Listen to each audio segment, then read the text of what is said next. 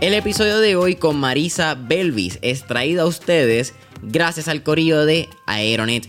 Oye familia, si tú estás escuchando mentores en línea, es bien probable que seas un empresario, empresaria, creador o creadora de contenido, o quizás tienes tu agencia de marketing donde le hacen las campañas a tus clientes. Y dentro de todo eso hay algo súper importante, tu internet. Pero no solamente un internet que sea rápido, sino un internet que también sea estable y seguro para que no te dejes a mitad de camino justo antes de entrar a esa videollamada o quizás enviar ese archivo con el nuevo video de tus clientes.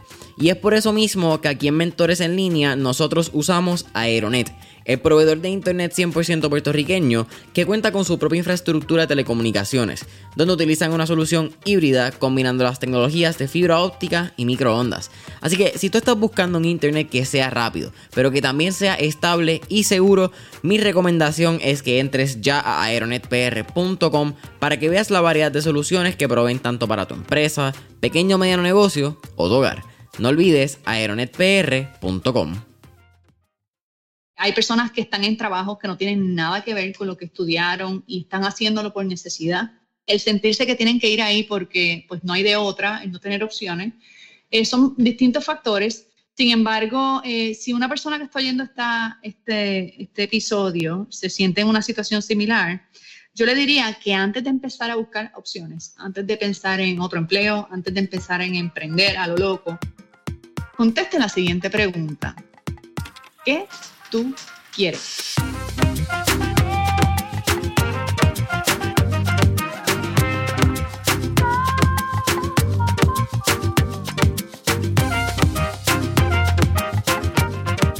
¿Qué es la que hay familia? Mi nombre es Jason Ramos y bienvenidos a Mentores en Línea, un podcast donde hablamos con los empresarios e influencers responsables por las marcas más destacadas para que así conozcas quiénes son tus mentores en línea. En el episodio de hoy me acompaña Marisa Belvis, quien es emprendedora, fundadora de Artemis Strategic Business Solution y es creadora del movimiento Renuncia Feliz. Marisa, ¿qué es la que hay? Bienvenida a Mentores en Línea. Hola Jason, súper bien. Aquí contenta de estar contigo como colega podcaster. Gracias por la invitación. Oye, colega podcaster y representando a la isla de Puerto Rico. Para mí es más que un placer tenerte aquí. Así mismito es, desde el corazón de Puerto Rico. Gracias. Mira, Marisa, estuvimos ahí hablando un ratito en el pre-podcast session. Eh, me hablamos para cosas interesantes, incluyendo lo que es Jeff Walker y sus estrategias de lanzamiento. Pero no hablamos de quién es Marisa y tu background. Y quiero hacerte una pregunta bastante puntual. Quizás después de eso entramos un poquito en tu historia, aunque creo que tu historia de renuncia, eh, eh, empleadora, trabajo, emprendedora. La has contado varias veces en distintos podcasts. no quiero irme tan redundante en contar la historia otra vez. Pero te quiero hacer la pregunta. ¿Para ti fue más difícil ir de empleada a empresaria o de empresaria a empleada nuevamente? Tremenda pregunta y nadie me la ha hecho. Eh, definitivamente se me hizo más difícil después de haber sido empresaria volverme a meter en la cajita de un empleo eh, lo peleé, lo lloré, se lo decía al que era mi jefe, le decía, se me hace difícil. Después que tú has sido dueña de tu tiempo, después que tú eh, tomas las decisiones que dirigen tu vida y el trabajo que haces, meterte en la cajita, como dicen por ahí, del 8 a 5, ay, no está fácil meterte ahí otra vez. Pero para mí fue bueno de distintas maneras, pero entre ellas para saber que eso no era lo que yo quería. O sea, para reivindicarme que yo no quería vivir el resto de mi vida de un empleo, no porque sea malo. Yo creo que eh, los empleos te dan una estructura, te dan una formación y hay personas que hacen una vida y una carrera hermosa eh, como empleados y llegan a la cima del éxito desde ahí.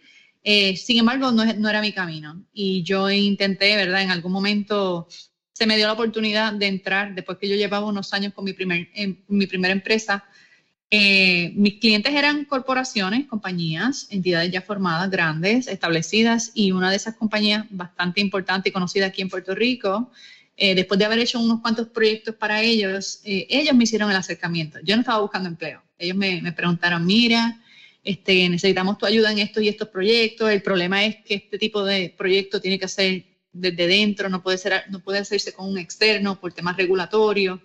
Y me, yo digo que me hicieron la camita entonces, eh, al principio fue como bien halagador que hayan pensado en mí para esa posición, pero yo tenía ese dilema de que, pero yo voy a dejar el negocio que yo monté hace unos cuantos años, después que sobreviví, haberme quedado sin empleo. Y decidí tomarlo como, yo, yo, me dije a mí misma, mi, mi, forma de consolarme con la decisión era, mira, yo quiero esta experiencia en mi resumen, yo quiero esto como si fuera una especie de internado, porque yo había hecho mi maestría en management, pero no había estado en una posición como esa, en un rango, en un, en un rango, no, en un, en un cargo tan, tan importante para el tema estratégico de esa empresa. Y yo quería pasar por la experiencia. O sea, está bien ser empresario, pero también tú necesitas tener eh, algunas experiencias que luego te dan esa fortaleza de tu poder desempeñarte en tu carrera empresarial como dueño de negocio. Y estuve ahí un par de años, pero yo sabía desde que acepté ese empleo y se lo dije al jefe que me reclutó, le dije, yo vengo para acá porque es contigo, porque es con ustedes que son mi cliente, pero en uno o dos años de completar este proyecto, yo regreso a mi camino de emprender porque yo nací para, yo no nací para empleado. Así que, pero fue doloroso, ¿sabes? Me daba coraje, me molestaba, me arrepentí de la decisión después que la tomé. Lo peleé, lo peleé. Tú acabas de mencionar que algo que sacaste de eso fue que aprendiste que no te gustaba. Pero si no me equivoco, también desde chiquita, tú fuiste creando como que este disgusto y fuiste encontrando las cosas que no te gustaba, empezando porque te mandaran a hacer cosas. Eso ha sido clave en tu desarrollo, encontrar las cosas que no te gustan para enfocarte en lo que sí te gusta. Bueno, nunca lo había pensado, eh, pero sí recuerdo en algún momento de la trayectoria personal, no profesional, a nivel de lo que ha sido mi desarrollo personal, espiritual, en algún momento haber pasado por una crisis donde yo estaba peleando y sacando la lista de todo lo que estaba en mi vida que no me gustaba, lo que no servía, lo que yo no quería eh, y había una persona que estaba actuando como una especie de, mentor a nivel espiritual, a nivel personal, que me dijo, bueno, ya me dijiste todo lo que no quieres. O, sea, y estás enfocada en lo que no quieres. ¿Cuándo es que te vas a enfocar en lo que quieres? Y eso para mí fue como, anda para el carajo. Es verdad, o sea, yo sabía enumerar del 1 al 100 todas las cosas que estaban en mi vida que yo no quería, pero yo no sabía decir una que yo quería. Y me daba trabajo articularlo. Y sí, fue como un reality check, o sea, a mí eso me, sacudió y me di cuenta que no me salían las palabras, no podía escribir una, dos o tres cosas que yo quería. Las decía a modo muy general. No, yo quiero ser feliz, yo quiero libertad, yo quiero esto. Sí, pero ¿cómo se ve eso en mi vida? ¿Cómo se ve eso? Te estoy hablando hace más de 12 o 15 años, esta experiencia. Y quizás no lo había, no lo había hecho consciente, pero sí, hasta cierto modo, cuando me veo incómoda en una situación, eh, para mí eso es una señal de alerta de que por ahí no es. Eh, y puedo estar incómoda en el proceso de aprender algo nuevo, en el proceso de adaptarme al cambio, pero no me refiero a ese tipo de incomodidad. Me refiero a la incomodidad cuando empiezo a darme cuenta que el camino que estoy caminando no me lleva para ningún lugar al que yo aspiro, me lleva para o me aleja de donde yo aspiro. Y sí, cuando me doy cuenta que, que no quiero eso, pues empiezo a explorar en qué dirección puedo navegar si es para el lado, si es para atrás, si es para arriba, ¿verdad? Eh, y sí, te, puedo decir que ahora que lo pienso bien, hasta cierto modo, pues eh, no, te digo que tomo las decisiones a partir de, encontrar lo que no me gusta, pero es una señal de alerta. Cuando veo que estoy eh, dando vueltas en el mismo sitio y por ahí no es, a mí se me tranca todo. O sea, yo no puedo descansar bien, yo no me puedo concentrar. Es como si me obsesionara con dar, cuando me doy cuenta que por ahí no es, yo no puedo estar en paz hasta que resuelvo eso. Mira, tú acabas de mencionar lo que es sentirte y sentirse incómodo en la posición y no incómodo desde el, quizás desde el lado de crecimiento, ¿verdad? Porque cuando están buscando crecimiento, tiene que ponerse en posiciones incómodas. Pero quizás entrando ya al, al tema, y yo creo que tu especialidad, que es renuncia feliz, y hablar de lo que son, quizás ese sentimiento de incomodidad dentro de los empleados cuando están en una empresa, entrando en irnos ya un poquito más táctico. ¿Cuál sería una recomendación que tú le darías a todas estas personas que se están empezando a sentir incómodas en su trabajo, pero que no han desarrollado el mindset adecuado para empezar a emprender o mirar quizás más allá de donde están? Bueno, lo primero que les diría es que no están solos. El 78% de la humanidad que participa del empleo a nivel mundial está en la misma situación y 78% es bien alto. Eh, cito una encuesta que hace Gallup la hace, eh, ya debe haber una versión actualizada de, esta encuesta, pero es bien famosa, la utilizan organizaciones para temas de recursos humanos, este, satisfacción en el empleo, etcétera. Y esa empresa, esa encuesta, eh, Dios mío, esa, eh, sí, esa encuesta arroja una cifra cada año supera el año anterior. Siempre está creciendo. Y resulta que en más de 200 países, el 76-78% de la, de la población que está empleada confiesa detestar su empleo. No que no es feliz, detestarlo.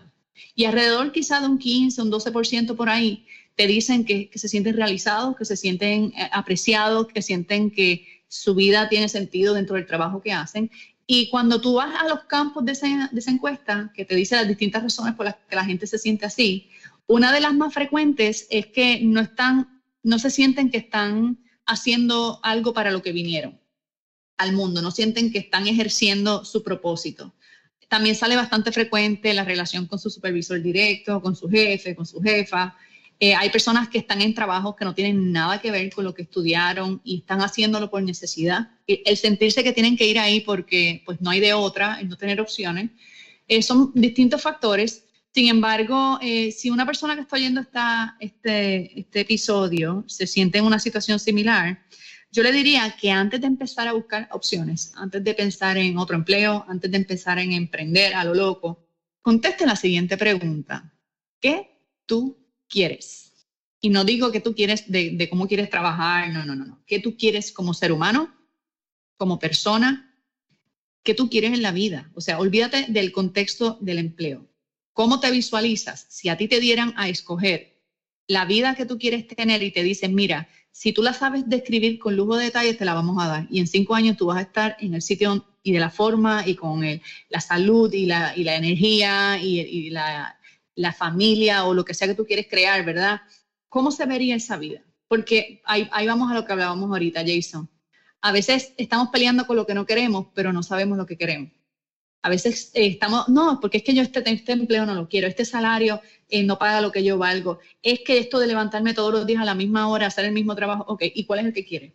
¿Qué es lo que quiere? ¿Cómo, cómo sería el trabajo ideal para ti? Eh, ¿Cómo sería una vida feliz según tú? Porque la versión de vida feliz de Jason no tiene que ser la versión de vida feliz de Marisa. Y la vida feliz de una persona que está en el otro lado del planeta quizás se ve bien distinto a cómo se ve de este lado del planeta, ¿verdad? Así que un primer paso y lo recomiendo siempre. Eh, de hecho, es el episodio más escuchado de mi podcast, creo que es el 8. Eh, se llama así mismo, ¿qué tú quieres? ¿Qué tú quieres? Y trata de que antes de estar buscando opciones a lo loco, ¿verdad? Porque también me encuentro gente que cada tres meses cambia de emprendimiento, cada tres meses cambia de producto, cambia de servicio, se inventa una cosa nueva, no logran ser consistentes y pues están en un brinca-brinca, pero no, no, no haciendo algo que les genere una transformación real en su vida ¿Qué tú quieres? Es una pregunta fundamental, existencial, ¿verdad? Y que si tú no la puedes contestar, entonces, ¿cómo sabes lo que vas a hacer? Lo que vas a hacer, lo que vayas a crear, debe ser para llegar a ese lugar donde tú quieres, para llegar a esa vida que tú quieres crear, para tener esa salud que quieres tener, para tener ese estilo de vida con el que sueñas. Y lo primero es ponerle dirección a tu vida en términos de lo que yo llamo una visión personal se habla mucho de la visión de negocio. En mi opinión, la visión de negocio es secundaria. Si tú no tienes una, visión a nivel personal clara que manifestar, la visión del negocio la puede manifestar cualquier otra persona. Tú puedes contratar a alguien que manifieste la visión tuya, pero la tuya personal te toca a ti. Entonces, lo que sea que elijas, si es un negocio o es otro empleo o es un cambio de carrera o de profesión, debería ser coherente con esa visión personal, que te acerque a esa vida que tú quieres tener, no que te aleje de esa vida que tú quieres tener. Así que, en mi opinión, lo primero que le diría es, haz un viaje hacia adentro. Antes, antes que ponerte a accionar hacia afuera, no, que voy a comprar este nombre, este domain, este logo, esto. Eso viene después y eso es como en tercer o cuarto nivel. Estamos, antes de empezar a accionar, tienes que saber lo que tú quieres. ¿Qué quieres? Y, y ponlo por escrito no te lo contestes en tu mente oyendo este episodio, ponlo por escrito, abre un, cuaderno, una libreta, saca un papel. ¿Qué yo quiero? En cinco años, si apareciera Aladino con la lámpara maravillosa, eh, Aladino no, el genio de la lámpara, y saliera y te dijera, ok, me puedes pedir tres cosas que si las describes con lujo de detalles, vas a estar en ese lugar en tres años, en cinco años, en diez años. Pero me la tienes que describir para yo podértela dar. Si lo primero que viene a tu mente es, no, yo quiero 10 millones de dólares en mi cuenta de banco, te está yendo por la tangente, estás evadiendo la pregunta. ¿Para qué tú quieres 10 millones? O sea, ¿qué tú harías si tuvieras 10 millones? No, pues entonces yo me dedicaría a lo que de verdad yo quiero. ¿Qué es lo que quieres? Es al revés la ecuación. No es como que pido el genio para que me, diga, me dé el dinero para entonces yo conseguir lo que quiero. No, ¿qué tú quieres primero? Que cuando tú tienes claro lo que quieres, las partes van a alinearse si tú accionas. Pero si tú no sabes lo que quieres, vas a estar dando palos a ciegas en todo el camino. Así que eso es lo primero que le diría. Y lo segundo que le diría es que por lejos que te parezca la posibilidad de tener un negocio o un emprendimiento personal, eh, es un asunto de mindset y entrenamiento, ¿verdad? Hemos sido entrenados para ir a buscar empleo. Desde que estamos en la escuela nos están enseñando el, el, 8 a 5, el, el 7 a 3, el horario, el te portaste mal, vas para la oficina. O sea, siempre hemos estado, nos, nos han estado modelando por décadas el sistema nos preparó a la escuela y la universidad para ir a buscar un empleo. Nos hicieron mano de obra cualificada. No nos entrenaron para ser emprendedores. Sin embargo, ¿por qué nos tuvieron que entrenar para ser empleados? Porque tu espíritu, de forma natural, tu ser, es emprendedor. Tú emprendiste el camino a aprender a caminar. Tú emprendiste el camino a aprender a ir al baño. Emprendiste el camino de comer por tu cuenta.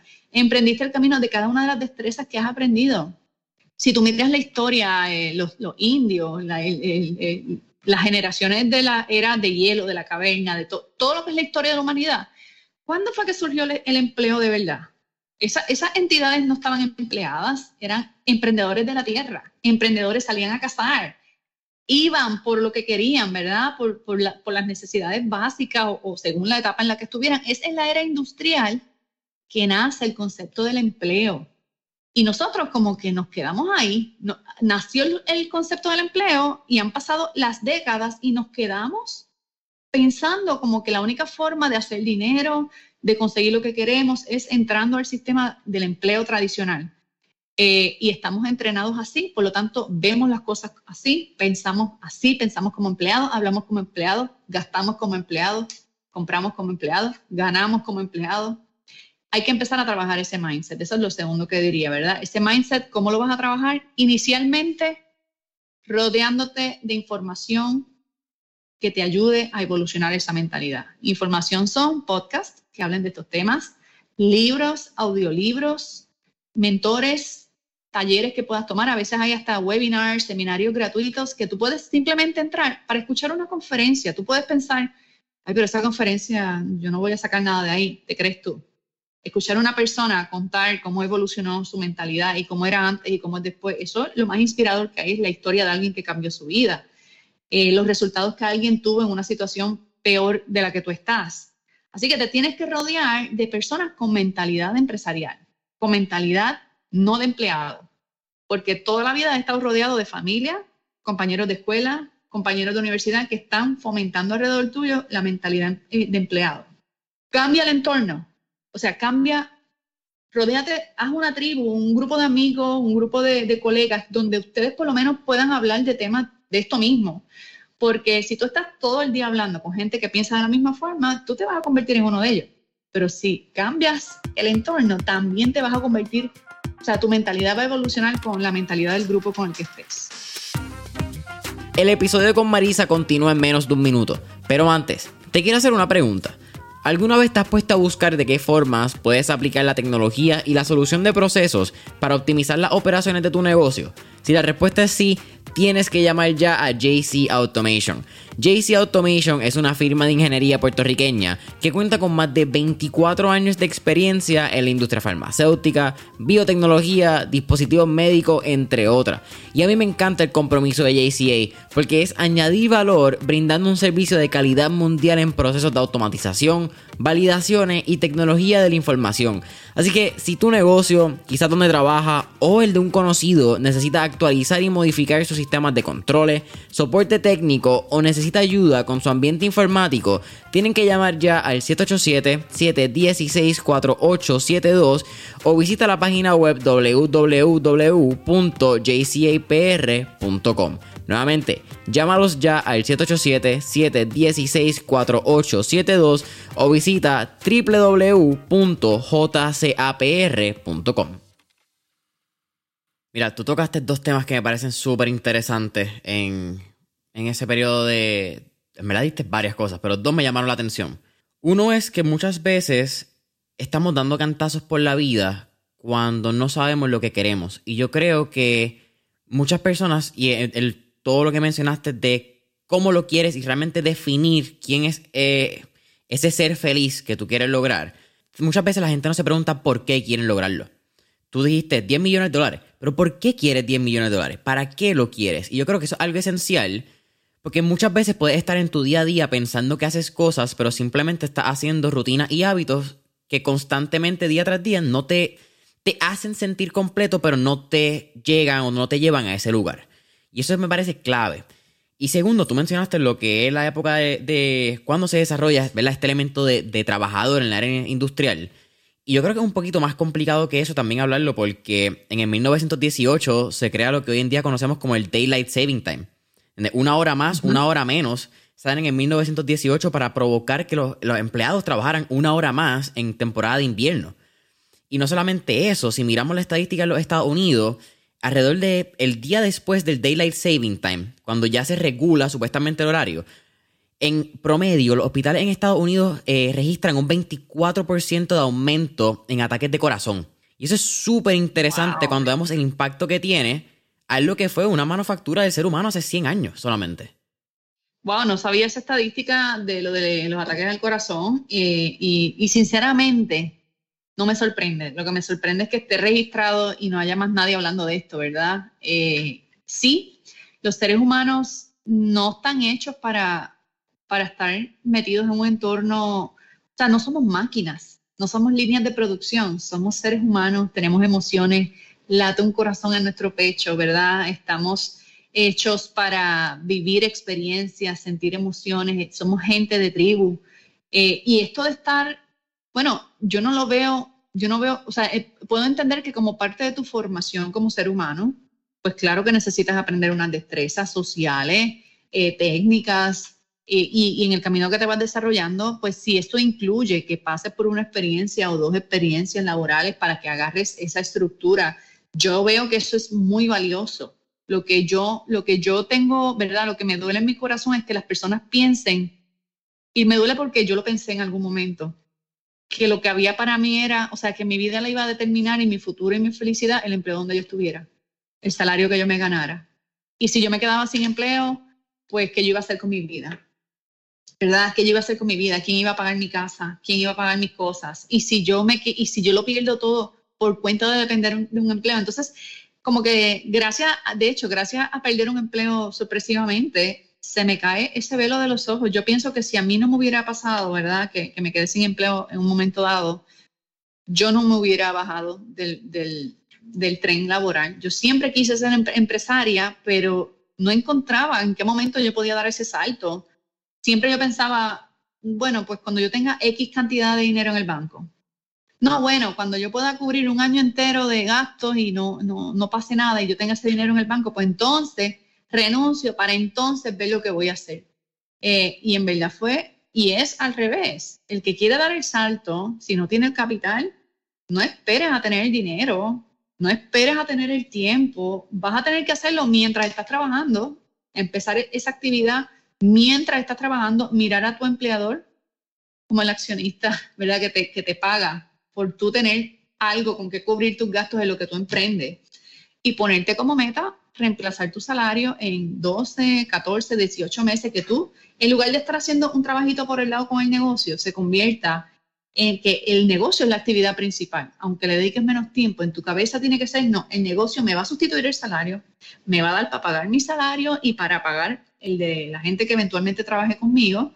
Y cuando yo haya reemplazado ese salario, ¿verdad? Entonces, y lo pueda sostener por unos cuantos meses, yo podré hacer una, trans una Porque esto de renunciar para entonces ver lo que voy a hacer es tremendo error. Hay, gente que piensa que, es a partir de la renuncia que tú, que, tú, que tú puedes emprender. Y yo les digo, no, empieza mientras estás trabajando. Entrénate, usa la plataforma del trabajo, del empleo, como una plataforma de ensayo practica la mentalidad empresarial mientras eres empleado todavía. Emprender empieza en tu mente, emprender no empieza con un certificado de registro ni con un certificado de comerciante. Emprender empieza cuando te empiezas a creer el, el, rol de que eres un emprendedor, cuando empiezas a pensar como empresario, cuando empiezas a actuar como empresario, después se manifiestan las cosas, pero tú te conviertes en empresario primero y después manifiestas, no es al revés, no es como la gente piensa, que cuando yo sea dueño de negocio, entonces seré empresario. No. En mi caso, me convertí en empresaria primero mentalmente empecé a creerme el juego de que ya yo era dueña de negocio y que como dueña de negocio yo tenía que decidir qué iba a hacer con mi tiempo y a qué hora me iba a levantar, porque un dueño de negocio no se levanta a las 10 de la mañana para empezar su día y tampoco se levanta para comerse un sándwich y salir por la puerta a un empleo, ¿no? Un dueño de negocio se levanta antes que todo el mundo a dejar las cosas set para que cuando el, negocio empiece a correr, aquello corra como la seda, ¿verdad? Pues aunque yo tuviera un empleo, yo me levantaba dos, tres horas antes de lo que regularmente se suponía que me levantara para ir a mi empleo, porque en mi cabeza mi primer trabajo era mi negocio. Y yo le quería dedicar la primera hora, las primeras dos horas de mi mañana, así fueran las cuatro de la mañana, te las quería dedicar a mi negocio. Y a las seis yo empezaba y me vestía, eh, iba, iba a mi empleo, cumplía en mi, en mi cabeza, cumplía con mis horas de trabajo y a la hora de almuerzo yo volvía a mi trabajo de mi negocio. Y esa hora de almuerzo yo me comía algo rapidito y a, terminar lo que estaba haciendo. Y salía de trabajar, buscaba a mi hija, bregaba con las cosas de la casa, acostaba a todo el mundo y una o dos horitas por la tarde a dedicárselas también al negocio. ¿Por qué? Porque en, mi cabeza, aunque yo no tenía clientes todavía, yo era empresaria ya, ya yo tenía una mentalidad y yo sabía que yo me iba a ir de desempleo y yo sabía que yo eh, no iba a ser empleada toda la vida. Y eso es una decisión que la tienes que tomar con convicción si lo vas a, si, esto no es como, ah, déjame probar, déjame ver cómo me va, déjame meterme a esto, a ver qué tal me va. Eso no es algo para meterte a esto. Esto es algo que probablemente vas a hacer el resto de tu vida y va a definir cómo vas a vivir el resto de tus años, cómo va a vivir tu familia, las personas que eventualmente puedan depender de ti. Así que creo que te dije un montón de cosas. Me preguntaste una y te contesté como cinco. No, no, me gusta. Mira, ¿cuáles son algunos hábitos de empleados que, pues, valga la redundancia, los empleados tienen que empezar a dejar para empezar a creerse que son emprendedores y que, pues, valga, pues, como estábamos hablando, se manifieste en que terminan siendo emprendedores? Ok, uno de los más importantes es entender, o sea, el hábito de constantemente pensar que su éxito o su fracaso depende de, alguien ay, es que no me dieron el aumento, es que el gobierno no me aprobó la ayuda, es que el banco no me dio el préstamo, es que mi familia no me apoya, es que la infancia que yo tuve, si tú supieras, mientras tú estés en esa conversación de víctimas, donde todos tienen la culpa de lo que te pasa y tú no, pues mi amor, no vas para ningún lado. no, eso es una forma de ver la vida, pero no es la única forma de ver la vida. los emprendedores, antes que todo, se responsabilizan y si no es la responsabilidad de ellos, la asumen. Fíjate cómo hablan los líderes. Eh, aunque un problema no sea su culpa, porque culpa y responsabilidad no es lo mismo, pero aunque un problema en la empresa X pasó tal cosa, eh, bueno, estamos asumiendo la responsabilidad por lo que sucedió en el día de hoy. Se expresan así, porque los líderes se responsabilizan y un emprendedor está escogiendo el camino de liderazgo también.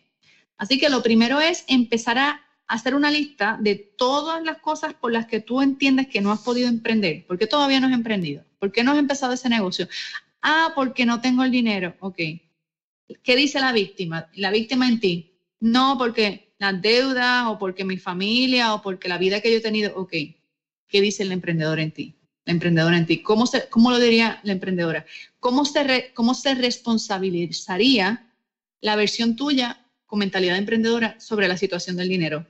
El, empleado piensa, ay, es que no tengo el dinero. El emprendedor piensa, voy a conseguir el dinero. El empleado dice, es que yo no tengo tiempo para eso. El emprendedor dice, voy a sacar el tiempo.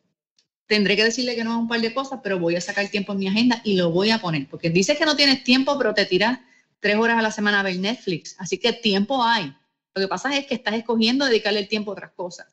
Un emprendedor, por ejemplo, eh, ve la oportunidad de aprender algo nuevo y dice, mira, yo, ese, yo no tengo dinero para, para, ese gasto, para meterme en ese curso o meterme en e, ese proyecto. No tiene el dinero para eso, pero se gasta el mismo dinero en unos tenis de moda o se gasta el mismo dinero en un celular de último modelo ¿Qué dice el emprendedor? El emprendedor dice, bueno, es verdad que, es mucho dinero, pero yo voy a recuperar esta inversión. Lo que yo voy a aprender ahí, yo se lo voy a sacar tres veces antes, antes de dos meses, antes de tres meses, yo recupero esto. Porque se responsabiliza y deja de estar diciendo, es que me dijeron, es que no me aprobaron, no. No me, no me abrieron la puerta, me voy por la ventana. No me abrieron la ventana, me voy por la puerta de atrás.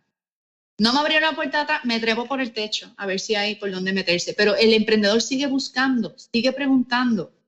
El empleado se quita de la primera. El empleado le dice, no, ay, es que me dijeron que no se puede. Ah, entonces tú decidiste que como aquel dijo que no se puede, pues tú, tú decides que no.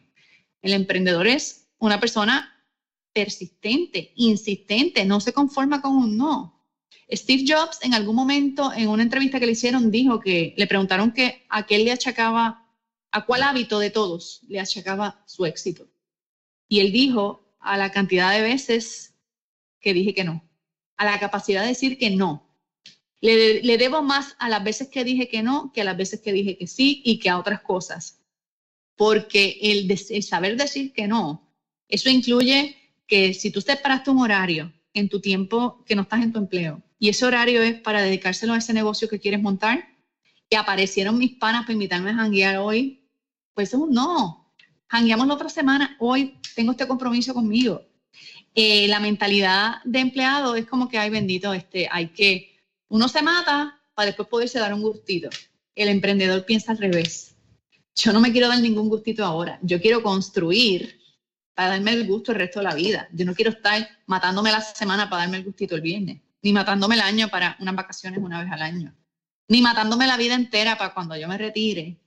Entonces ver si tengo la energía para disfrutar de la vida, ¿verdad? Entonces son, son esos son los, aspectos principales que yo pienso que, que inciden en la mentalidad de empleado. Obviamente también está el tema de la relación con el dinero, porque a veces de las culturas que venimos, los latinos, Ahí entran temas religiosos, espirituales, sociales, eh, hasta de género, ¿verdad? Que viene esta conversación de que pobre pero feliz, pobre pero honrado. Este, no tengo dinero, pero eh, prefiero estar sin dinero que estar lleno de preocupaciones. Que prefiero no tener dinero a que Hacienda, a deber de Hacienda. Entonces empiezan a tener estas conversaciones como si el tema de, hacer dinero fuera malo. Entonces, eso incide en que te pones un precio bajito cuando empiezas a vender tus productos o tus servicios, incide en que no te atreves a cobrar a tus clientes, incide en que a lo mejor eh, te llegues a pensar que esto de ser emprendedor y empresario y, manejar grandes cantidades de dinero, eso es para otra gente, para ti no. Y todo eso es mindset, todo eso es mentalidad. Así que eh, ahí te di varios ejemplos. Mira, quiero entrar un poquito ya a lo que es y hablar un poquito de esa renuncia que tú hiciste y cómo llegas, renuncia feliz eh, a tu vida y lo que ha sido esta comunidad. Pero lo que sí que me di cuenta haciendo el research de quién es Marisa y algo que ha sido clave para renuncia feliz es que tú le pones fecha y miras muchos de tus proyectos eh, pues basado en tu experiencia como gerente de proyectos. O sea, es tu maestría, si no me equivoco, tú me corriges. ¿Cuán clave ha sido ponerle fecha? Eh, a cuál acción, resultados, planes. Y yo creo, actually, yo no sabía que esto era una cita de Antoine, no sé, el, el de Principito. Que una, una meta sin fecha es. Eh, un, se me olvidó cuál es la cita palabra por palabra. Pero es bastante cliché, la gente la sabe. Eh, pero no sabía que era el Principito. Es el, el nada, paréntesis rápido. Eh, ajá, ¿cuál, es, cuál, cuál, cuál, ha sido la clave en, en tu éxito? Que tú le miras a eso de ponerle fechas a tu objetivo.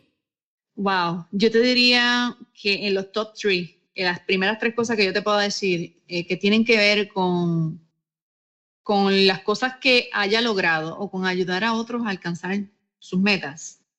La fecha es, en mi opinión, desde mi perspectiva con mi projectized mindset, ¿verdad? Tengo una mentalidad bien proyectizada, eh, como se dice en inglés. Eh, la fecha es lo que te dice. Tú tienes ¿verdad? Eh, en, este mundo de la gerencia de, proyectos, el elemento del tiempo y el del presupuesto siempre van a estar, son, las que dicen cuánto te cuesta un proyecto y, qué tanto tiempo va a durar. Y el, budget se estima en función a la duración. Y tú no tienes duración si no tienes fecha de inicio y fin, aunque sea una estimación. Eh, y yo he aplicado lo que aprendí de, la, de, esa, de esa profesión de la gerencia de proyectos, se lo he aplicado al camino mío de emprender y a todos los proyectos dentro del camino de emprender, porque tú te haces dueño de negocio, pero tú tienes, tú tienes lanzamientos de productos, tú tienes lanzamientos, tú tienes eventos, tienes este, cosas que le pones fecha, que si quieres sacar un libro, que si quieres, y si te pones a pensar, todos los, eh, todas las industrias trabajan en función a la fecha. Por ejemplo, la industria de cine no se pone a audicionar actores para empezar a un, un rodaje ahí random, te dice fecha de audiciones, fecha de rodaje, esta película se lanza en tal fecha y en función a la fecha de lanzamiento de la película, eh, construyen para atrás el plan de cómo es que las cosas se van a correr, ¿verdad? Claro que si viene un terremoto, si viene un huracán, las cosas o la pandemia, pues se cambian las fechas, pero no es que tú estás random a ver cuándo esta película se hace. Igual cuando una editorial te contrata, te compra eh, un libro que, para, lanzar tu libro, trabajan en función a la fecha de lanzamiento. Este libro, ¿cuándo lo quieres lanzar? Para que este libro salga en agosto del año que viene, tu manuscrito tiene que estar terminado eh, un año antes, porque el proceso de edición coge tres meses, el de diseño coge tres meses, el de lanzamiento coge tres meses, el de publicidad y venta, whatever. Si tú lo quieres en esa fecha, tú tienes que hacer una serie de cosas antes. Y en mi caso particular, cuando, o sea, siempre uso este tema de ponerle fecha. Para mí, los sueños están en el mundo imaginario hasta que tú le pones fecha. Cuando tú le pones fecha a un sueño, lo convertiste en una meta. Una, un sueño es, ¿cómo es? No, al revés. Una meta es un sueño con las botas de trabajo puestas, ¿verdad? Mientras yo estoy soñando y fantaseando, es un sueño. Pero en el momento en que yo agarro la agenda y le pongo fecha a ese viaje y digo que voy a viajar y me pongo a mirar el pasaje y compro el pasaje para esa fecha, las cosas se van a alinear. Las cosas se van a alinear. Te pongo el ejemplo del viaje porque se le hace quizá un poquito más familiar a las personas entender el concepto de la fecha. Cuando una pareja se compromete para casarse, ¿qué es lo primero que le preguntan? ¿Cuándo es la boda? Bueno, ¿y, ¿y cuándo es la boda? ¿Verdad? ¿Por qué? Porque es a partir de que tú le pones fecha a un objetivo que empiezas a trabajar para él. Si tú no te pones un deadline, tú no estás apuntando a ningún sitio y el primer llamado a la acción a todas las personas con las que he podido, ¿verdad? Que han sido mis estudiantes o han sido mis, mis clientes en este proceso de emprender y están en un empleo, lo primero que les digo es ponle fecha a tu renuncia. Y después bregamos con el proyecto de emprender. Marisa, pero ¿cómo le voy a poner fecha? Dios mío, qué, qué, nervios. Y yo les digo, pero si es un atrapo de fecha en el calendario, que si no se da tú la cambias, pero le tiembla la mano admitir que estoy declarando que en 18 meses me voy de mi empleo y lo voy a poner en calendario como si fuera una cita, o que en 24 meses o en 12 meses. Cuando, cuando tú le pones fecha de caducidad a algo o deadline, tu cerebro va a buscar la forma de encontrar la ruta. Nuestro cerebro trabaja así, o sea, eso no, no es ni voluntario, eso es involuntario. Tú le pones fecha eh, tú te pones un, cinco minutos para algo, media hora, tu cerebro se queda alerta de que a tal hora tienes que llamar a fulano, de que tienes que hacer tal cosa.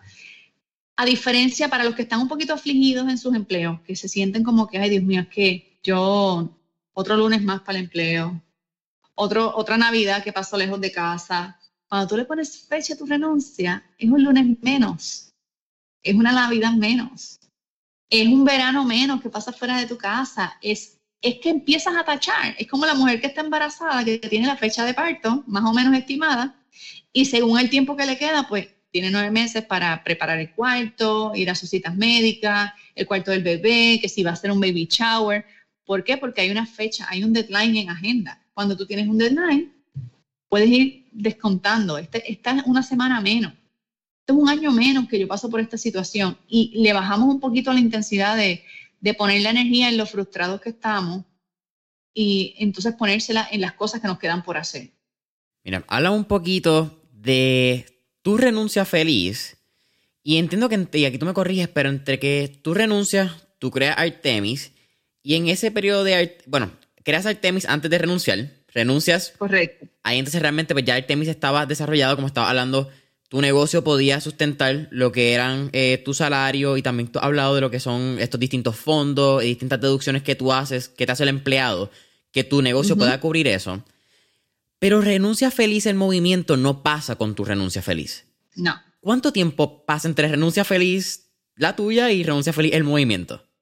Eh, fíjate, yo no he sacado la fecha, pero son como dos años. O sea, mi negocio empieza, yo renuncio y dos años después es que yo empiezo con los primeros asomos de hacer algo con este nombre de renuncia feliz.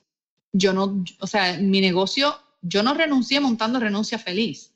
Yo monté mi compañía de consultoría, que es Artemis, la que estás mencionando, la, la, monté estando en mi empleo anterior y conseguí los primeros clientes de, de, Artemis, las primeras facturaciones, todo eso ocurrió mientras yo estaba en mi empleo anterior. Yo trabajaba para una compañía de seguros aquí en Puerto Rico eh, y trabajaba por las noches, los fines de semana, en mi tiempo, ¿verdad? Que podía hacer ese trabajo.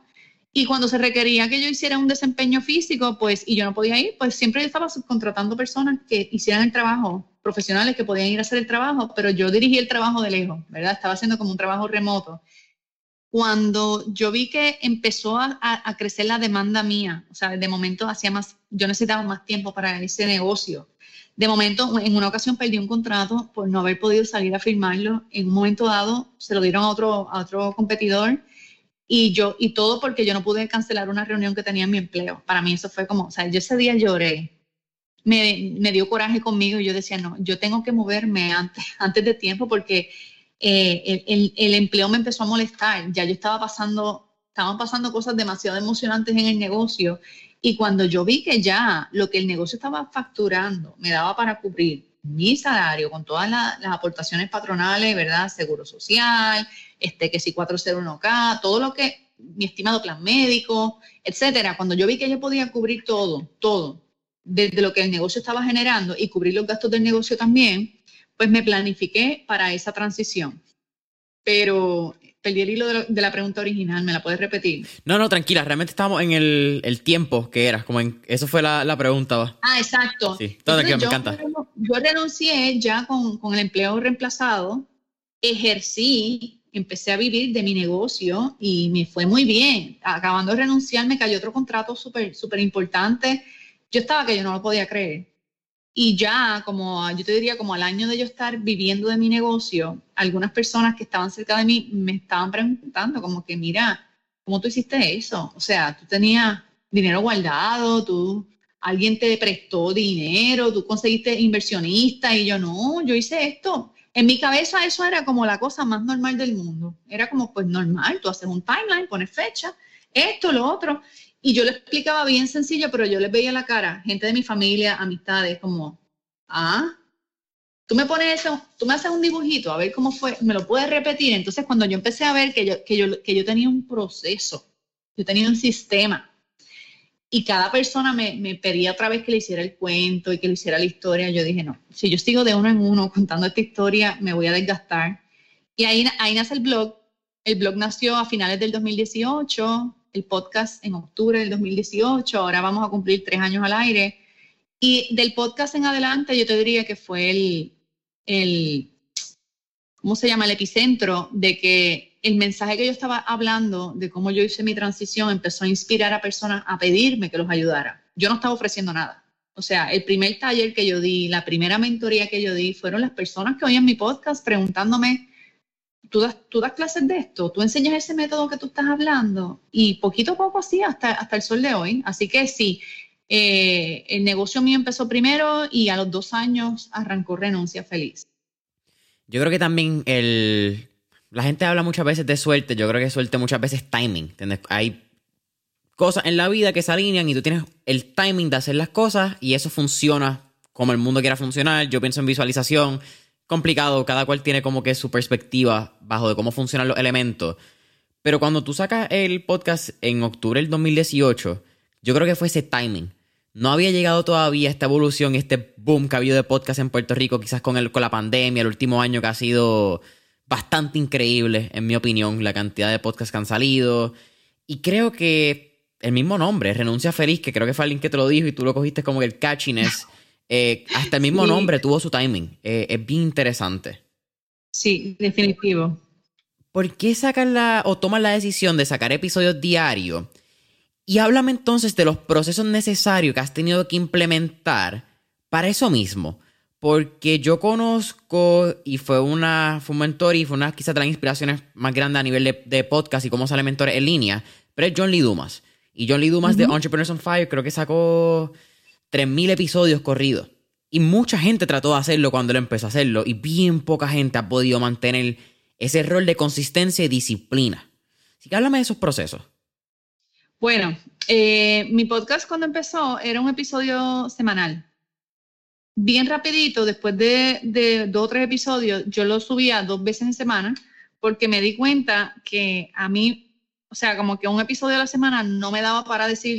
todo lo que quería decir. Entonces, entre que llegaba la otra semana, la cantidad de preguntas que yo tenía de gente que me escribía por Instagram, entonces tenía 10 preguntas, no me daba un episodio para contestarlas. Entonces, creo que llegué a subir a, subir a dos veces o a tres por semana máximo.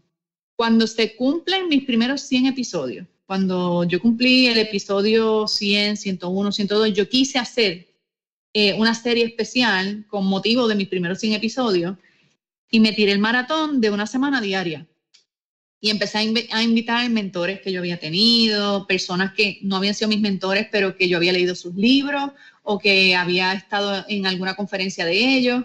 Y me di cuenta que esa semana que estuve diario, las estadísticas del podcast volaron o sea, yo tenía miles de descargas en un día. Y yo decía, ¿what? Un episodio diario será por la gente que estoy invitando. O sea, yo, me, yo pensaba que era por las, como eran personas que a lo mejor traían su audiencia también, pues le di el beneficio de la duda, pero me quedé con la curiosidad. Y yo dije, bueno, eh, le pregunté al público, ¿ustedes quieren que yo siga por aquí diario o volvemos al formato semanal? Y todo el que me escribió, me yo no recibí ni una sola persona que me dijera, regresa semanal por favor, quédate diario, quédate diario, quédate diario, quédate diario, episodios cortos diarios, episodios cortos diarios. Y pues un poco, un poco respondí a lo que la gente me dijo y yo dije, bueno, yo lo que voy a hacer es que me voy a tirar un mes diario, a ver si yo puedo bregar con esto. Y si logro bregar con esto, me quedo. Pues un mes diario fue que yo pensé que lo iba a dejar en un mes, 30 episodios corridos diarios, pero me quedé con el hábito, me quedé con el hábito de, de, de cómo yo me organicé para poder grabar episodios en batches, o sea, grabar 10 episodios en una sentada, 15 episodios, 8 episodios. O en algunos casos no me daba el tiempo, pues me levantaba de madrugada a grabar el episodio que iba a salir a las 6 de la mañana. Me empezó yo me di cuenta que el podcast me obligó a tener como una estructura en, lo que yo estaba haciendo a nivel de creación de contenido, a nivel de, de mi plataforma. Y, y empezó a rebotarme. El podcast empezó a crecer, mi comunidad en Instagram empezó a crecer, la cantidad de clientes empezó a crecer, fue como una bola de nieve. Eh, y sinceramente no tengo idea ni de cuándo voy a parar. Todavía yo no tengo una fecha que yo te diga, eso no tiene fecha. que yo te diga, voy a parar en el episodio 1000 o voy a parar cuando tenga 2000. No, en estos momentos estoy, siento que el podcast ha evolucionado con la misma evolución que yo he tenido en, el, en el proceso de crear la plataforma. Eso es bien lindo, porque la gente que te sigue desde un inicio y que escuchan los podcasts pueden ver la evolución del host, del que sea. Eh, yo sigo mucho a Lewis House eh, de School of Greatness y tú escuchas un episodio de hace cinco años y escuchas un episodio y tú ves el crecimiento tanto en mentalidad, en hábito, en experiencia haciendo entrevistas. Y es, bastante lindo, como que no, todavía no lo he pensado desde el punto de vista de host, como que de podcaster, porque uno, al uno hacerlo diario, es medio raro, uno no lo piensa, quizás el tú crear contenido, tú no ves la evolución. Hasta que de momento retrocede y te das cuenta que vas a 60 millas, que puedes poner cruise control y de momento empiezas a mirar lo que está pasando a tu alrededor. Correcto. Yo escuché hace poco un episodio mío, treinta y pico, no me acuerdo porque alguien, ah, alguien me escribió y me dijo, muchacha, tú predijiste lo que está pasando con la pandemia. Y yo, ¿what? Sí, escúchate este episodio. Me mandó un episodio treinta y pico donde yo dije, abraza a alguien hoy porque no sabes si de aquí a un año nosotros vamos a estar que no, nos vamos a poder abrazar, si va a pasar algo a nivel mundial, una pandemia. Yo dije algo así, en sentido figurado. Y una persona escuchó el podcast y me dijo, mira, tú predijiste lo de la pandemia. Yo no predije tres divinos, pero cuando me pongo a oír el episodio, ay, Dios mío, no me soportaba. No me soportaba, es muy lenta, un babazo. La introducción es como sin ritmo y yo me encuentro ahora con, un ritmo, con un tempo, con, con, una seguridad que me la ha dado 800 y pico de episodios. No, yo no tenía esta seguridad. Por más que ensayara, no la iba a tener en el episodio 10, ni en el 20, ni en el 50. Este, y yo creo que también a la hora de, de, como conferenciante, como tallerista, como entrenadora, me ha dado una soltura el tener esta práctica diaria. Y yo lo veo como, eso es de, de mis actividades de contenido la más importante. Yo puedo pasar un día, dos, sin compartir nada en las redes, pero mi podcast diario hasta los fines de semana va a salir. Esa era la pregunta que tenía. Si, era diario semanalmente, ¿verdad? Porque la semana mucha gente pone diario lunes a viernes. Pero en tu caso es. Sábado y domingo también. Todos los días, 365 días. Me gusta. Todos los días. Todos los días. ¿Qué estrategia tú consideras que ha sido clave para el desarrollo de tu comunidad, Marisa? Eh, la estrategia de regalar valor. Regalar valor. Yo no, no me imagino otra forma en que yo hubiera podido crear una comunidad y hubiera generado clientes de tantas partes del mundo, porque, o sea, yo tengo clientes en 14 países y yo jamás pensé que, o sea, pensé que eso me iba a tomar 10 años, 15 años. Eh, yo creo que ya desde el primer año que empecé a tener estudiantes online, tenía más gente fuera de Puerto Rico que gente en Puerto Rico tomando mis cursos. Y la estrategia mía siempre ha sido regalar valor desmedidamente. O sea, yo no estoy midiendo que si, que si lo digo todo en el podcast, ¿quién me va a comprar mi curso? Si enseño todo en, Instagram, ¿quién va a, comprar mi, servicio? Y no, o sea, no, obviamente la persona que entra a trabajar conmigo en, un programa tiene acceso a una información más VIP, tiene información a, a estar más directo conmigo y a, y a plantillas de trabajo que yo, lo que yo le llamo premium, ¿verdad? Ejercicios ya más, evolucionados, manuales de trabajo, etcétera. Pero yo estoy todo el tiempo, o sea, no hay, no hay episodio que yo ponga, no hay post en Instagram, no hay story, que yo no esté buscando enseñarle algo a mi comunidad. O sea, en todo yo quiero enseñar, regalar algo, regalar una secuencia de pasos que yo seguí y me funcionó, una recomendación de un libro que leí y, me cambió algo. Ahora mismo me encuentro modificando unos hábitos alimenticios y estoy compartiendo todo lo que he modificado en mi forma de alimentarme. Yo comparto las rutinas mías de por las mañanas, las rutinas de por la noche, y yo no lo hago para que vean cómo es mi vida. La, vida mía no le importa a nadie. Es porque me lo piden. Me dicen, Marisa, pero déjame ver cómo lo haces, a ver, a ver si aprendo. Y si con lo que yo comparto te puedo ayudar a ti a establecer mejores hábitos, pues bien sea, yo no, escatimo en regalarte, yo he dicho quiénes son mis mentores, yo he dicho cuáles fueron los cursos que yo cogí, yo he dicho todo, yo no me reservo nada. Y hay mentores que, por ejemplo, dicen, no, yo no digo quiénes son mis mentores porque se me van para allá. Pues que se vayan para allá. Yo no tengo problema con eso. Yo no estoy mendigando clientes. Ni siquiera te puedo decir que estoy detrás de los clientes. La estrategia de regalar valor me ha puesto, a mí no, a la plataforma, en un lugar eh, como, como, como, un imán. O sea, los clientes a mí me llegan, y lo digo desde la gratitud, o sea, esto no es ni para guillarme ni para echármela.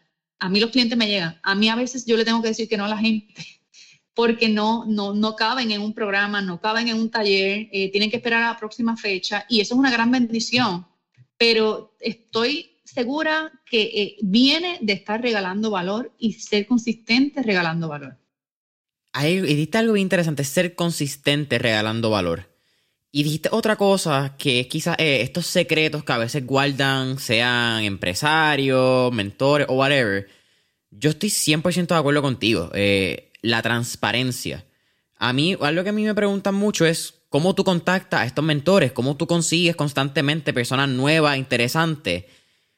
Y mi secreto no es ni mi secreto, mi secreto es algo que otros mentores y otros podcasters han dicho el mismo Chente, para poner quizás el podcaster más grande de Puerto Rico, dice, yo coordino mi entrevista enviando un mensaje en Instagram. Y Mi recomendación que yo siempre le digo es, mi estrategia, tú lo puedes confirmar porque así fue que conseguimos esta entrevista. La persona que tú quieres conocer está simplemente a un DM, a un mensaje directo de distancia. Y no sé, me parece bien interesante que tú digas que, mira, los secretos no están. Como que los secretos están afuera y si tú los quieres usar, úsalo. That's it.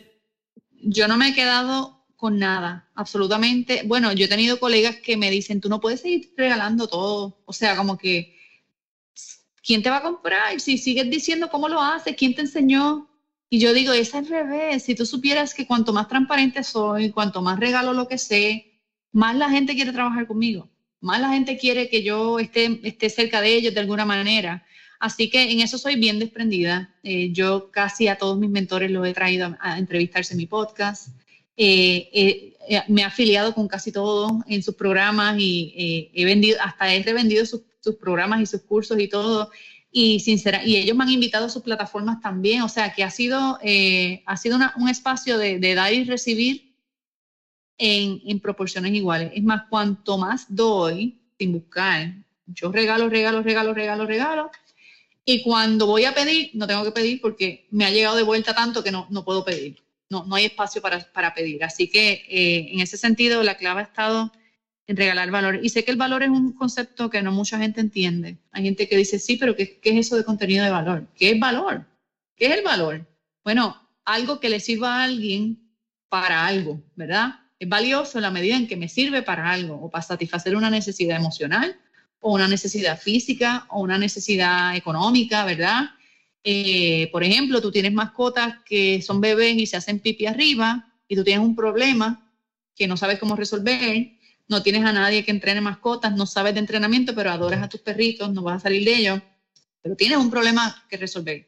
Si aparece un podcast donde te enseñan cómo entrenar a tu perrito a que no se haga pipi arriba, ese es un podcast de valor para ti, aunque sea gratis. Y si tú te enganchas con ese podcaster, y ese podcaster te saca un curso para enseñarte a ti cómo lograr que tu perrito no se orine arriba, el valor que representa para ti resolver ese problema, porque tú no quieres vivir con una, casa, una casa, ¿verdad?, con cachorritos orinándose, pues eh, tiene un valor que a lo mejor tú ni el precio miras porque te va a resolver el problema.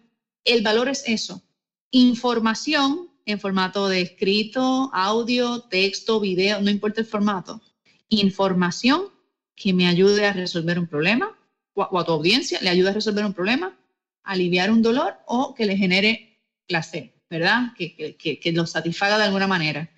Así que hay, que hay que compartir contenido, pero hay que escoger contenido que de verdad ayude a tu audiencia y para eso tienes que conocer a tu audiencia. Que todo eso, ¿verdad? Todo eso, todo eso viene a la conversación porque no, sería injusto decir, ah, yo grabo episodios y ya los clientes llegan. No, yo he sacado tiempo para estudiar quién es mi cliente, quién es mi audiencia, qué problemas tiene. Yo les hago preguntas y, hago episodios contestando preguntas para hablar de lo que ellos necesitan, ¿verdad? Así que básicamente, eh, Jason, por ahí va la cosa. Mira, Marisa, estamos ya casi terminando mentores en línea y quiero ser consciente de tu tiempo.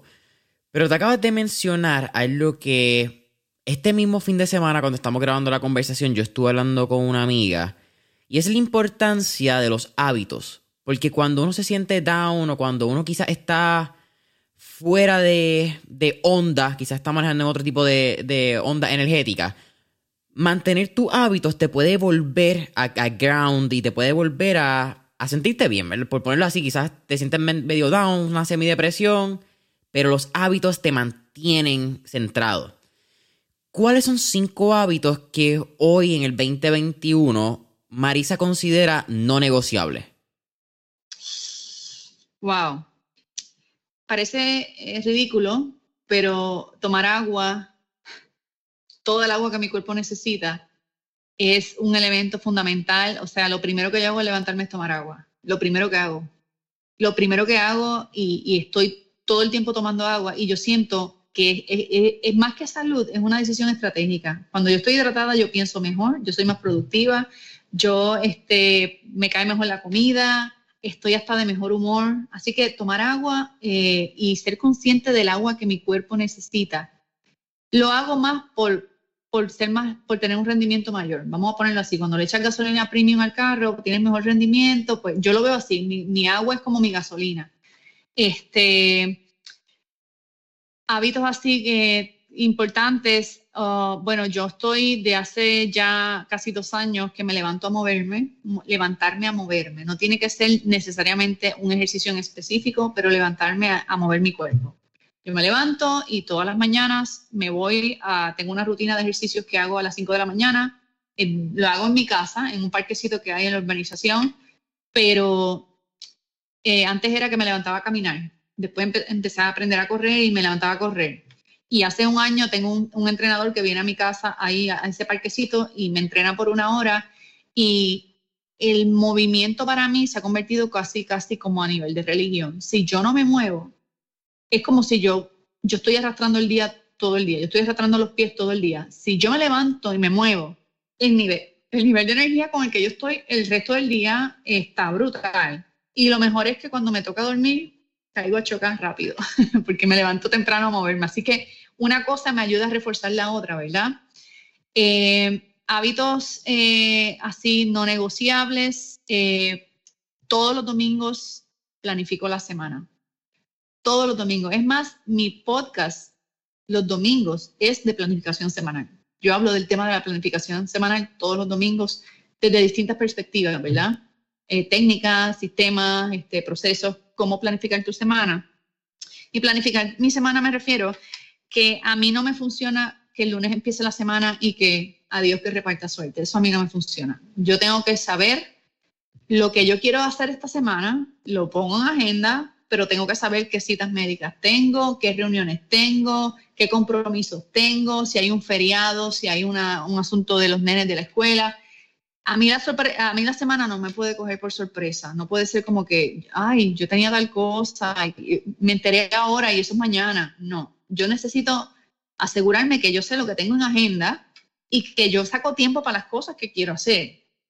Y entonces, esa, ese ritual de la planificación semanal es sagrado de los domingos por la mañana. Yo me tomo el café con la libreta en mano y me coge unos minutos, no, en, no son horas, pero ahí yo planifico lo que quiero poner en agenda. Si tengo que mover algo, ese es el momento de mover las cosas de fecha.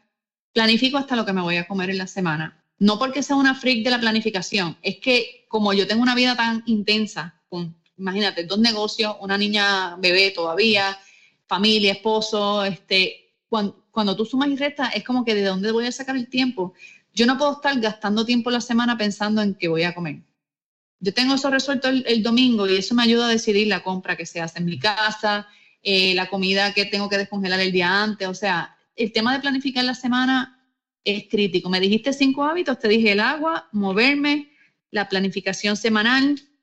Eh, hace un tiempo incorporé la gratitud también. También parece un hábito tonto, pero cuando yo tengo malos ratos, cuando yo tengo momentos de frustración, cuando yo tengo eh, situaciones de miedo, estoy en, emociones que no me ayudan a, seguir creando, eh, yo activo el otro, caigo para el otro lado rápido cuando me pongo la sintonía de la gratitud. Eh, siempre doy gracias por lo que está pasando, aunque yo no lo entienda.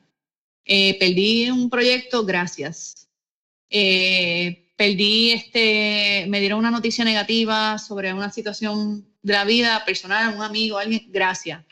Porque no sé, pero quiero agradecer lo que está pasando porque yo, si me enfoco en lo negativo, me voy, como, como decimos aquí, me chupa la bruja, me lleva por ahí para allá cuando yo cambio la sintonía a la gratitud, y eso lo aprendí eh, hace años en un libro que leí, no me acuerdo ni cuál fue el libro, pero recuerdo que decía que cuando tú vas por la vida buscando de qué quejarte, las quejas van a aparecer y tu vida se va a convertir en una vida quejosa. Pero cuando vas por la vida buscando qué agradecer, vas a encontrar bendiciones en cada cosa, hasta en las malas.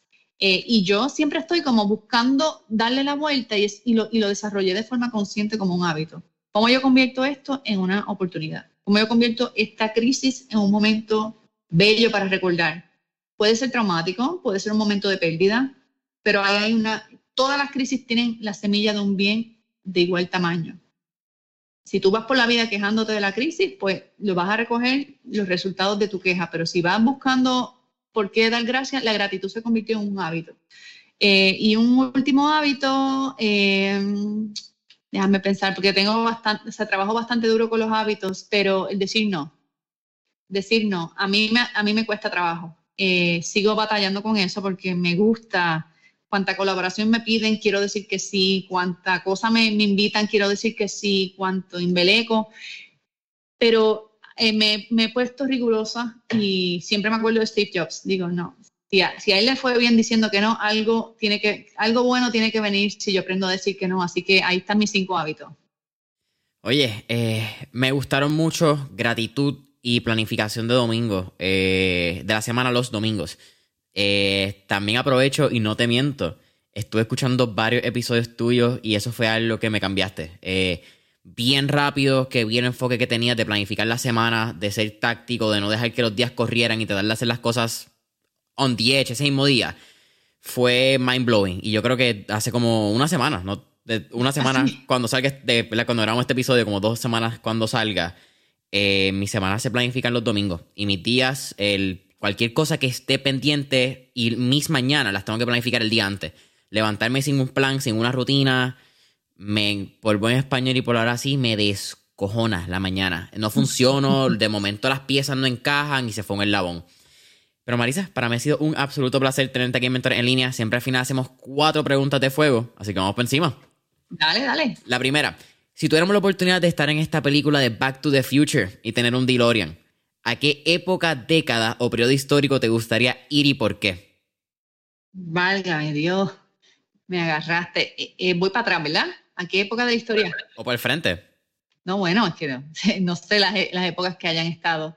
Me hubiera gustado estar en la época en que aprendió el ser humano a volar, cuando desafiamos la ley de gravedad.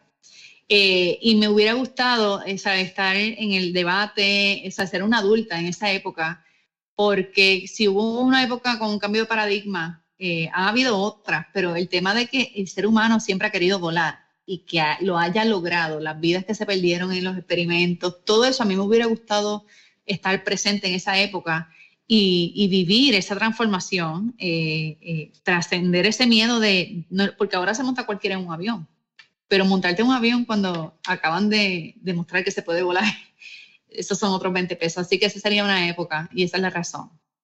Me gusta. Sí, ver los, Dwight Brothers y ver ese, experimento y con éxito tuvo que ser bastante surreal. Sí, sí, sí. Segunda pregunta. Tenemos un playlist en Spotify que se llama Mentores en línea, el playlist, donde tenemos todas las canciones que motivan y pompean a nuestros entrevistados. Así que, con eso dicho, ¿qué canción motiva o pompea a Marisa Belvis? Bueno, a mí me motiva mucho una, viejita ochentosa que es The Journey, la de Don't Stop Believing. Es eh, una canción que siempre la pongo eh, como parte de mis rituales de preparación cuando voy a dar un taller, voy a dar una conferencia. Eh, y una canción que también es media viejita, pero me, me pompea a mí, a, mi ser, a mí interiormente. Se llama Unstoppable decía eh, y la pongo siempre por las mañanas. Los que me siguen en las redes, cuando estoy haciendo ejercicios por la mañana, siempre pongo esa canción porque la uso como parte del ritual de, de llenarme de energía. Es como que cuando yo empiezo con el pie derecho, el resto del día estoy imparable, que es lo que significa unstoppable, ¿verdad? Estoy imparable. Eh, y es una canción que me pompea mucho. Tercera pregunta. ¿Qué tres libros les recomendaría a nuestra audiencia? Ok. Eh, pienso que si esta es una audiencia que son emprendedores o aspirantes a emprender, tienen que leer El Código del Dinero, El Código del Dinero de Raymond Samson. Raymond es uno de mis mentores y ha estado dos veces en mi podcast de invitado. Recomiendo La Semana Laboral de Cuatro Horas de Timothy Ferris para que se les vuele la cabeza con todo este mindset de empleados y de, de dueños de Ah, lo tienes ahí. Este ah, es Sí, excelente, excelente. Eh, y pienso, eh, hay un libro especialmente para chicas, eh, es dirigido a mujeres, pero lo puede leer cualquier público, ¿verdad? Que es Stop Apologizing, Deja de Disculparte, de Rachel Hollis. Es un libro, no es un libro para un premio Pulitzer. Es un libro que puede parecer hasta fresita, pero la perspectiva que trae de cómo eh, dejar de disculparte por las cosas que, quieres lograr en la vida, por las que has logrado, sentirte orgulloso de lo que estás haciendo, dejar de creer mentiras eh, que te han hecho creer desde tu crianza, ¿verdad? Stop Apologizing me gusta bastante. Este, y hay uno que es un clásico con este tema de los hábitos, que es el de Stephen Covey, el de los siete hábitos de las personas altamente efectivas. ¿Eran tres o eran cinco? No me acuerdo. Eran tres, pero me gusta. The Seven Habits of High Performing People, High Performance People, creo que en inglés. Sí, ese es un clásico y ese hay que leerlo. es un libro que hay que leer. Fíjate, ese me falta de hábitos, ahora que lo dices. Pues consíguelo, ese, lo consigues en audible y en lectura. Es un libro que es, es un libro para leerlo varias veces. Cada vez que lo leo, cada dos años y medio por ahí, yo le doy una lecturita random y siempre le saco algo que no me acuerdo haberlo, haberle visto antes. Voy a poner, fíjate, en, términos de hábitos, quizás tengo los dos que están más trendy. Que, y me lo leí los dos, que es The Power of Habit y Atomic Habits. Pero ese de High Performance eh, People es uno que, como tú mencionaste, es casi un clásico. ¿O es un clásico? Sí. es un clásico de los primeros, de los, de los primeros libros así que se, ha quedado, que se ha quedado por tantos años como un top seller en el tema de hábitos. Ese, eso va para la lista de, de finales del 2021. Marisa, ¿cuál es tu última pregunta? ¿Cuál sería el último tip o recomendación que le daría a nuestra audiencia? Que dejes de dejar las cosas para otro día. Que dejes de decir, pues, pues voy a tomar nota a ver cuándo empiezo. No. Tienes que empezar ya. Ya es hoy, esta tarde, antes que te acuestes. No sabes qué hacer, no importa. Da un paso. Ese paso puede ser sentarte a escribir las ideas que tienes en tu cabeza. No son pasos grandes. Pedir ayuda, eh, agarrar uno de estos libros que mencionó aquí Jason y empezarlo a leer seguir a algún mentor y, escuchar algún seminario, algún taller, pero deja de estar dejando para otro día, para después. De hecho, el mismo Timothy Ferry tiene una frase que dice que algún día va a llevar tu sueño a la tumba. Algún día. Estar dejando las cosas para algún día va a llevar tus sueños a la tumba. Así que toma acción ya, hoy mismo. Tienes que tomar una acción hoy, con fecha de hoy. Mejor que eso está bien difícil. Marisa, para mí ha sido un absoluto placer tenerte mentor en línea. Cuéntanos, ¿dónde podemos conseguir Renuncia Feliz? Redes sociales, eh, podcast, tanto Renuncia Feliz como Camerino Virtual, eh, website, taller que tenga, Zumba, cualquier promo. Sí, mira, el podcast sale en todas las plataformas de podcasting, lo encuentran en Spotify, en Apple Podcasts, en YouTube, en Stitcher.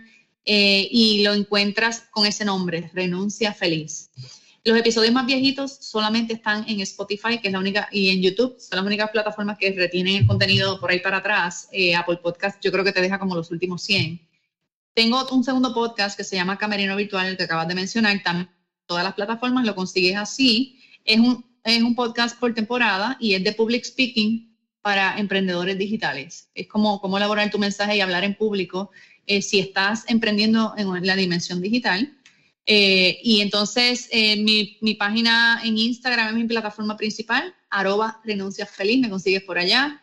en estos momentos no tengo fechas de talleres o eventos próximos, pero siempre en las redes sociales estoy compartiendo las fechas. En octubre hay un lanzamiento importante, pero es sorpresa, así que de aquí a que se revele la fecha. A lo mejor cuando tu episodio salga, a lo mejor ya, ya tenemos fechas reveladas por ahí, pero eh, lo más sabio es que vayan a Instagram, me sigan y por allá se van a enterar de todo. ¿Ok?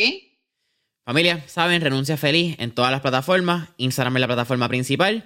No olvides darle eh, subscribe deja, y darle esa campanita eh, a Mentores en Línea en YouTube. subscribe, cinco estrellitas. Deja tu comentario en Apple Podcast. Follow en Spotify. Y hasta la próxima. Bye.